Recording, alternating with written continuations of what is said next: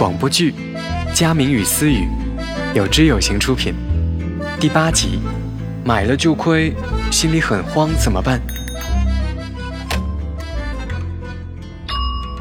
骑行结束了，车筐里的东西别忘了，下次见。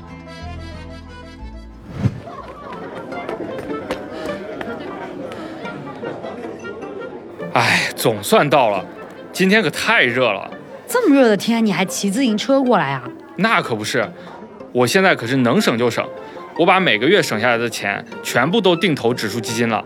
不错啊，继续保持啊。咱先点餐吧，服务员。你好，服务员，我要一杯橙汁。算了，还是要白开水吧，省钱。呃，再给我来一份凉拌牛肉。哇，这么贵啊！呃，算了算了，还是给我一份糖拌西红柿和拍黄瓜吧。你转性了你？你这 level 一下从米其林餐厅降到了大排档。好嘞，两位稍等。那不都还是您教的好吗？哟，你可快别了，这无日献殷勤，有事儿说事儿。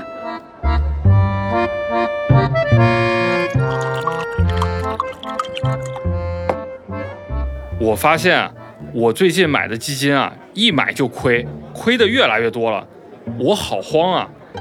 刚开始定投的时候呀，我还每个月投一千，现在我每个月都只敢投五百了。嗨，这正常的很，这市场本来就是涨涨跌跌的，长期投资才能收获还不错的收益。你是不是每天都看这账户啊？呃，这真的很难不看啊！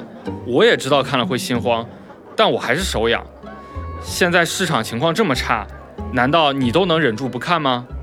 我现在还确实是看的挺少的，而且呢，我也建议我身边的这些投资新手朋友少看一点，因为看得多吧，难免想得多。行吧，我努力管住自己。但就算我不看账户，还是到处都会有消息啊，什么市场大跌了之类的，我还是会心慌。那我应该怎么办呢？你平时啊，该工作就工作，别整天盯着这交易软件刷热点新闻。你越是去关注这市场，越容易放大自己当前的情绪，引发一些不理性的操作。呃，什么叫放大情绪啊？没太明白。这都不明白？很简单嘛，其实就这信息爆炸的时代啊，你一个投资新手，现在还没有办法判断这么多信息哪些是对的，哪些是错的，看多了就容易被带着跑。比如说你现在这焦虑的不行，肯定也是看了很多网上的各种悲观言论。我这不是想好好学投资吗？每天我都会刷一下投资论坛，看看那些大 V 们都说了些什么。但是吧，我也有种越看越乱的感觉，公说公有理，婆说婆有理的，我也不知道该信谁。这些都是市场噪音。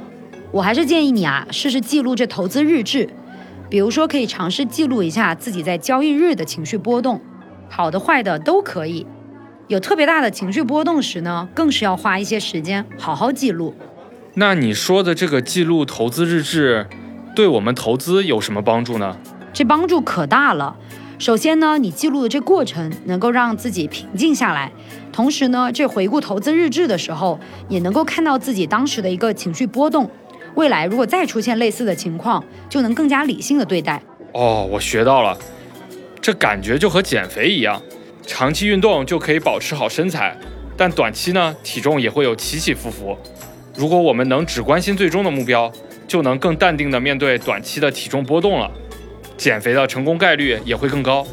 是的，佳明，你这例子啊举得非常好。过奖了，过奖了，我还是有些进步的吧。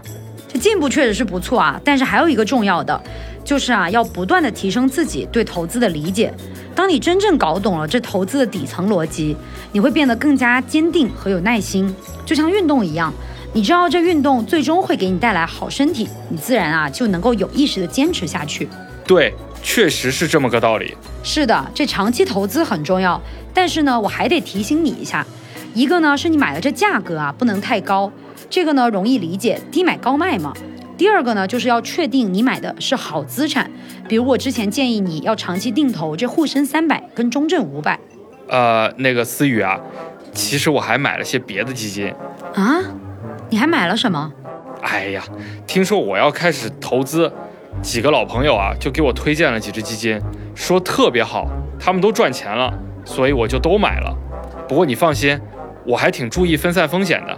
你等等，我给你看，你直接看吧。我先看看啊。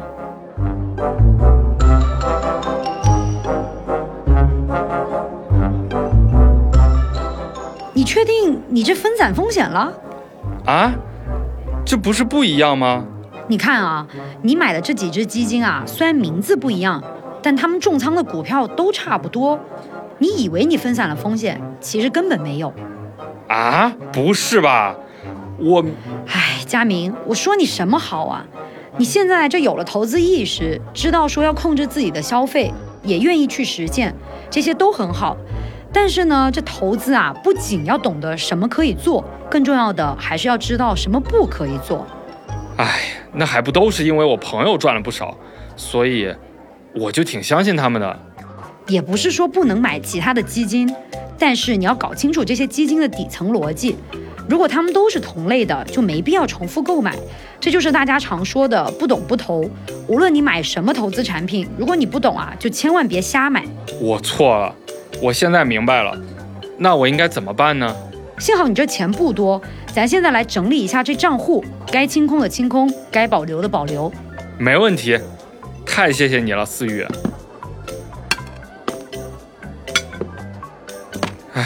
想想我那些亏的钱，我就都没胃口吃饭了。哎，别别别别别，咱先吃，边吃边聊。